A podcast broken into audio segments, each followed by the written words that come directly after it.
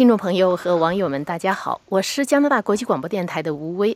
二月十三号是联合国世界广播日，借这个机会，加拿大国际广播电台和瑞士资讯，还有罗马尼亚国际广播电台一起为我们的听众朋友制作一期岳阳连线访谈节目。现在在电话的另一头，分别是瑞士资讯中文部总编邵大海和罗马尼亚国际广播电台编辑谢卢斌。大海、卢斌，你们好。哎，你们好，你们好。喂，你好，主持人好，卢斌好，听众朋友们好，你们好。实际上，大海、卢斌，我们虽然是同行，实际上平常也没有什么交流。今天是一个很难得的，就是了解各自的国家和媒体的机会。我们先从瑞士开始讲起，好吧？请大海主讲。大海，你知道，就是普通的这个加拿大人对瑞士的了解，可能除了它的手表、滑雪圣地，还有它很贵。如果去旅游的话。就是 它和加拿大、瑞士和加拿大是一样的，就是有不止一种官方语言。加拿大人不过只有英法语两种啊，但是许多人已经觉得很麻烦了，而且很费钱。瑞士，你们是有四种官方语言，你们平常是怎么样处理这个问题的？这个问题实际上不用处理啊，就是说，瑞士是一个联邦制的国家，那么它靠近德国的部分呢，就讲德语；靠近法语的部分。那就讲法语了，呃，瑞士一共有四种语言，这四种分别是德语、法语、意大利语，还有列支罗曼语。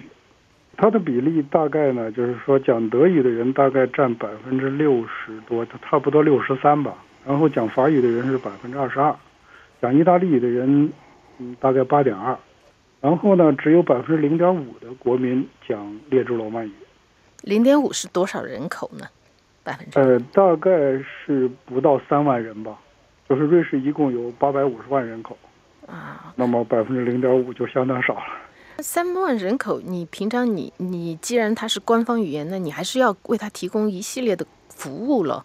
对，这就是瑞士广电集团的任务了。他们每年要投入很多的钱，为了保护这个语言嘛，还要给这个语言有电视台、有广播电台，就是其目的就是为了。就是说，保护这个语言，不让它丢失了。嗯，实际上，你这样的生活方式，或者说这种处理方式，我觉得一个社会吧，你这个一个国家的人怎么样生活，一方面是有社会共识，另外一方面，好像一个社会的社会架构起了一个很决定性的作用。可以说，瑞士的政治制度也是一个另外一个很大的特点。我们都都知道说直接民主，直接民主，但是具体的运作起来是怎么样的？OK。呃，瑞士的政体呢是，就是说，实际上是很特殊的。呃，不管加拿大、罗马尼亚，你们就是有有有总理、有总统，但是你们知道瑞士总统是谁吗？不知道。对，就是说很多人都问我这个问题。实际上，瑞士没有一个真正意义上所谓总统。那么他们是七个人组成的一个联邦委员会，那么大家轮流坐庄，每年就是每一每一任联邦总统任期只有一年，那么第二年换。一年呢？我一个人当一年总统，哦，对，一个人只只当一年，第二年是副总统接总统，他们永远都是这么这么轮流的。就这七个人里面是就是由四瑞士四个最大的执政党，那么选这七个人，就他们的席位是二二二一。嗯，二二二一。呃，对我们说的这个直接民主呢，实际上就是说瑞士的这个公民投票啊，你。比如说，你作为一个瑞士公民，你想更改某一条宪法，那么你可以发起一个公民动议。这个公民动议发起的条件就是说，你可以成立这么一个，我不知道是一个小组或者一个组织。那么你只要是能搜集到十万个签名，你就可以把这个议案提提交给国会，国会就必须讨论它，甚至可能会付诸呃全民投票。这就是民主的这这个直接民主的直接形式，就是就是这么体现的。我我的印象里面，瑞士好像公投很多，是跟这个有关系吗？跟这个有关系，就是每年四次公投，这是固定的，就是春夏秋冬各一个各一次。二月九号刚刚投票，那么就是通过了反对，就是说对不能歧视同性恋了。如果将来你要有歧视同性恋的言论，会受到惩罚。第二项就是关于瑞士的经济适用住房了。就是他们一直说要给瑞士保持百分之十的住房是给提供给穷人的，那么这一部分没有投过，而关于同歧视同性恋的这个投过。啊，可是你知道，这样的我怎么听起来就好像大家都是在某种程度上，大家都是议员，因为只有议会要像在加拿大这边，我不知道罗马尼亚可能也是一样，是议众议院的议员，他是要有什么议案提出来是投票的。像你这样一年 春夏秋冬都，呃，所有的公民都投票，我感觉上好像所有的公民都在在某种程度上在行使这个议员的职责，有没有这个意思？对，差不多吧，就是说。瑞士的每一个公民，他都有义务，就是或者说是他都很就是参参政的这个积极性是特别高的，因为他们觉得国家的任何事情都跟我是有关系。所以说，我觉得你一个政治制度要实行下来，这个跟社会共识也很有关系。因为在这边一般来说，到选举的时候，投票率低是一个每一个政党都头疼的问题，就是他不感兴趣。但是在你那里，在瑞士，他是不是有这个义务？大家一定要，就是是不是法律规定每个人都要去参加这个公投呢？呃，没有，就说这不是法律规定，这都是公民自愿的。但是参加的比例高吗？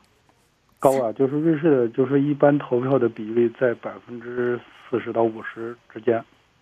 哦，四十到五十之间，那已经差差不多了，那已经相当相相当高了。对啊，这相当，因为就是说，瑞士公民投票它是有各种形式，现在最多的是通过邮局，就是说，就是说地方政府给每一家寄一个投票的那种信，你打开填好以后再寄回去就可以，或者你到投票这一天，你可以去投票站亲自投也可以。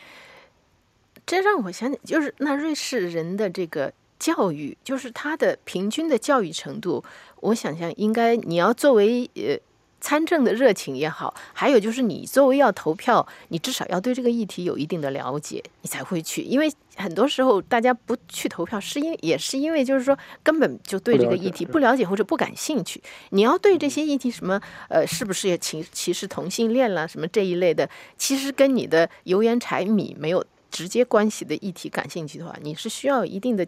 教育程度和这个社会就是参与的这个热情或者参与的义义务感在里面，所以我接下来请你谈一下，就是瑞士的这个教育制度，这也是华人关心相当关心的一个问题。好的，呃，瑞士的教育制度呢，实际上这是一个很特殊的领域啊，就是说瑞士一直很骄傲他们的这个所谓的双轨教育。那么简单的来说，双轨教育就是说，呃。他在接受了九年教育，就是每一个人在接受了九年义务教育之后呢，一部分人就是常规的去上高中，然后读大学，这是中国人都了解的。那么另外一条路呢，其实就是去做学徒，这就是所谓他们最推崇的一部分，就是就是你学徒是一边工作一边上学。那么就是说大概的比例是三天可能在企业。两天在学校，或者说有时候多一点，有时候少一点。嗯，那哎，那我那你那个上学校是上的是什么？是技校还是高中？是职业学校。职业学校，嗯，对。如果我跟你说瑞士只有百分之二十到百分之三十人读大学，可能很多人不理解为什么。哦。其实它就是这个比例。那么剩下百分之八七十到百分之八十的人是是上职业学校了。那么职业学校是走的实践的道路。这一部分人呢，你如果职业学校毕业以后，你觉得自己有能力，你还有理想，你可以继续读。那么这个就是说，走的实践道路，最后你可以读到联邦理工学院。你知道瑞士两所联联邦理工学院在世界排名也上前十了。嗯，就说它不仅仅只是，只是，呃，从理论的道路你能够读到这么高的水平，从实践是一样的。实际上，就给很多就不喜欢读书的孩子有了一个，就是有了另外一个，就是职业直接从事，甚至可以说是直接从事某一种职业的这个可能性。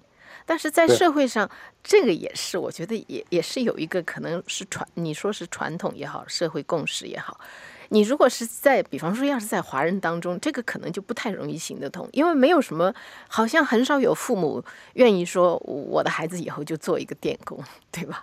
但是应该在瑞士，就是你如果不没有上过大学，这个好像应该是，呃，应该是不会受到歧视的，对吧？这个肯定不会的，因为就是说你真正读职业学校的人反倒容易找工作，因为你是有工作经验，你带着工作经验毕业以后。嗯，很多企业是是愿意用这样的人的。嗯，对，我明白了。嗯。啊，这也是瑞士年轻人失业率低的一个最重要的一点，因为他们年轻人毕业以后，他直接是带着技能，能直接去企业工作的，能给企业带来回报的。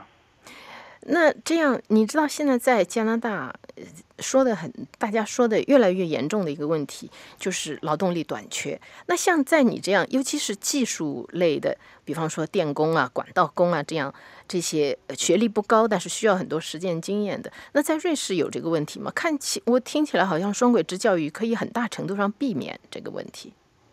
对啊，这就是瑞士人引以自豪的地方，他们不缺这种很基础工作的这种劳动力啊。啊，是这样。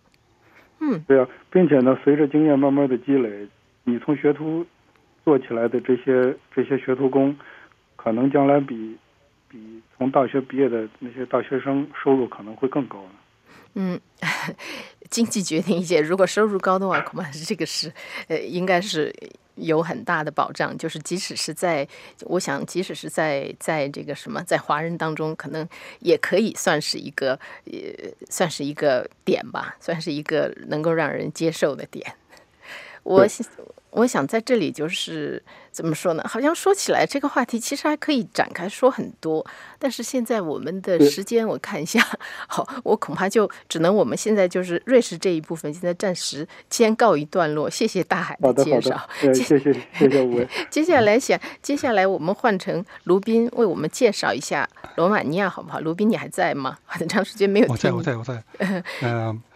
我刚才听他还呃说的讲的非常非常感兴趣，非常有意思。我觉得这种呃制度就是直接直接民主制，可能是未来的，属于未来。我觉得，嗯，所以我希望我们也会落实这种这种方式。嗯，但是你知道，嗯，你说，罗马尼亚就是主要是对有就是总统、总理还有议会两院。议会两院，每呃就是四年四年就举行四年一次举行议会选举。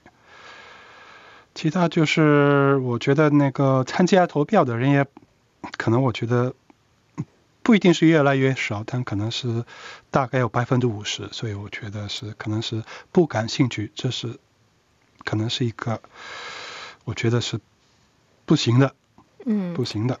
是，嗯，是在这个在在我加拿大这边也是一样的，就是好像很多很多年轻人也好什么，他觉得选举，尤其是到了基层选举，像呃市政以及什么教委啊、什么教育委员啊之类的选举，就是参参与的人不多，因为很多人觉得不感兴趣。我想还有一个原因就是，好像你投票和不投票，选出什么人来，因为一个制度在那里以后，区别不是很大。你觉得是不是也有这个原因？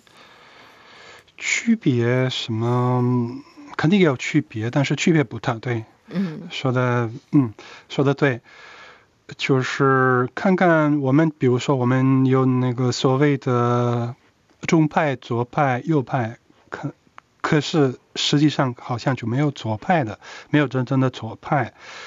然后还有一些右派的党政党，他们说自己是中派的，所以我觉得是有点儿。不伦不对的，他们就是这样说，嗯。啊，你刚才说到的情况，你就是在罗马尼亚没有真正的左翼政党，是这样吗？没，就你觉得就是没有，对对对，就是左翼立场的不多，嗯嗯嗯，对对对，就是比如说自由党和社民党好像没有有区别，但是区别不大。可是你你可是历这是从历史上就是一直就是这样的，还是说就是近几年？啊，就是近近几年啊，就是近几年啊，对，二二十二十多年来，二十多年来，这个好像也还跟全球的这个趋势、全世界的趋势还蛮吻合的。当然，就是在其他在在其他国家，在在加拿大，至少就是政治党、政治政党左翼的政党，其实际上还是存在的。另外，我我另外我还有一个，就是趁着还有时间，你知道，呃，卢宾在瑞士资讯加拿大国际广播电台，还有你在的这个罗马尼亚广播电台当中，你是最有资格庆祝国际广播日的，因为瑞士资讯和我们加拿大国际广播电台都已经没有广播了，但是你们现到现在为止还在保留着广播，对吧？呃，对，广播，特别是短波，就是你们还有短波，我们现在。有短波，我们还继续还继续提供这种服务，就是短波广播，主要是向中国向中国播送播送节目，但是好像在世界各地很很多的地方都可以收听到，比如说除了中国、印度尼西亚，还有巴西，什么欧洲的德国啊，是芬芬兰。然后亚洲、中亚的哈萨克斯坦都收听到。然后呢，当然我们还有因特网，可以通过因特网可以收听，有 APP，就是任何人都可以下载。但是，就是广播传统的广播方式是我们一直在一直存在着。嗯。我们这个。呃，就是国际广播电台，就是一九二七年还是。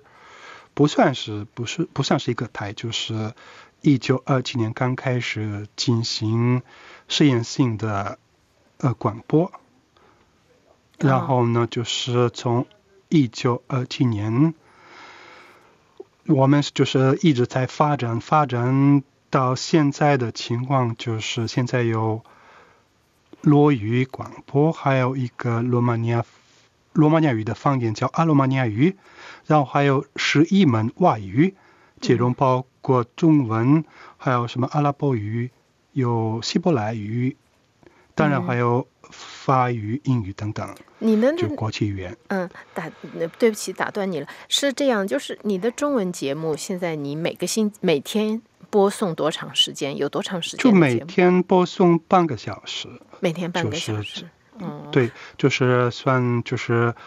是北京时间九点半到十点，现在就我们的三点半到四点的时间。啊，那你的事就是你这个你的节目，除了在这半个小时的广播以外，你还有就是还在网上就是有有文章啊，有就是有你在对对对对对，那一直在存在的，就是除了这个播送时间之外，我们一直在比如说修改啊什么，嗯。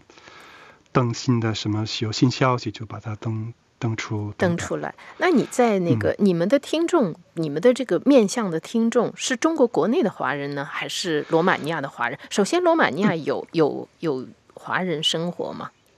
有有有，对我们主要是向中国、向中、向亚洲的中国人介绍罗马尼亚的历史啊，然后是地理啊、什么旅游啊等等经济。社会，然后呢？当然，我们也希望就是越来越多的就本地的本地的华人收听我们的节目，就是一部分部分节目是就是关于他们，也是面向他们，面向他们。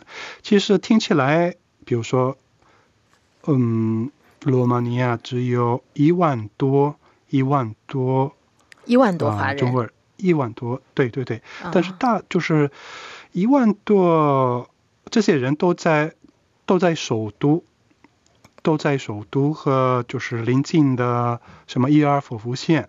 他们从事基本上从事什么职业呢？还是说学？他们基本上从事的就是他呃，从一九九零年以来，他们从事的就是贸易，哦，批发批发，做生意的居多。哎，对，做生意的。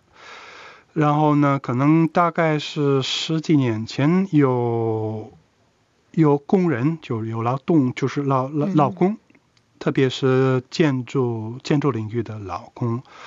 后来就是现在的倾向就是跟别的地方一样的，都是有高等教育的中国人来来来罗马尼亚，嗯，打工。高等教育的，嗯嗯嗯，哦，他们所以我们也随着这种呃倾向，哦。